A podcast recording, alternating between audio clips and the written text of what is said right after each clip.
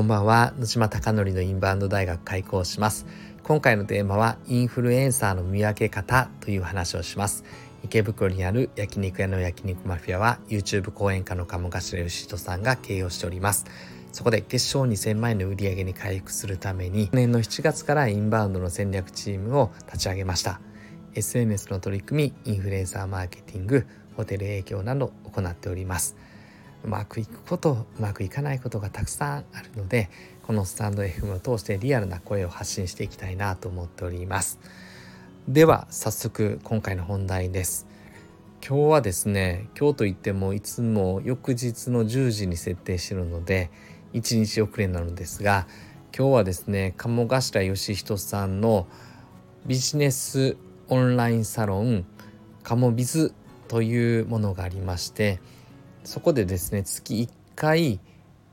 勉強会があります。Zoom で勉強会ができたりオンラインでできたりとかあとはリアル受講ができたりします。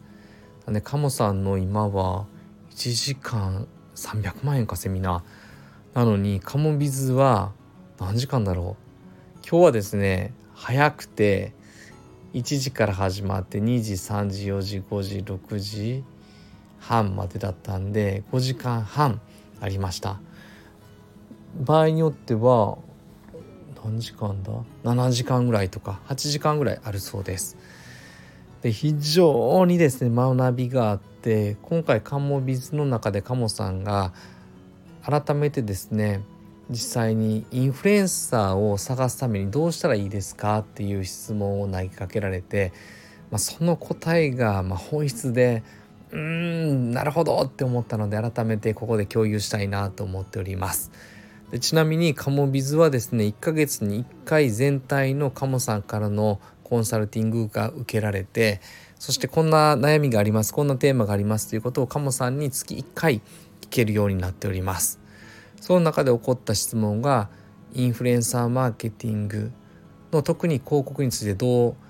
インフルエンサー選んでますかって話だったんですが、まあ、カモさんの結論は基本的には分析をしてでサマリーを出してですねまとめて、まあ、この動画ってこんなケースがあったよなこのタイミングってこういう結果だったよなこの台数だったからこうだったよなっていうことでサマリーをしっかり分析すればするほど探す検索力がつくのでまずはそこのサマリーを分析するという分析分析力を高めようという話でした。で分析力を高めたらいろんな事象に関してあこれはこうなんじゃないかあれはああなんじゃないかということを想像できるようになるのでまずはその想像する思考回数を増やしてそしてそのどうするって決めた思考回数をさらに飛躍させるとよりですね自分のやりたいことにつながっていくという話です。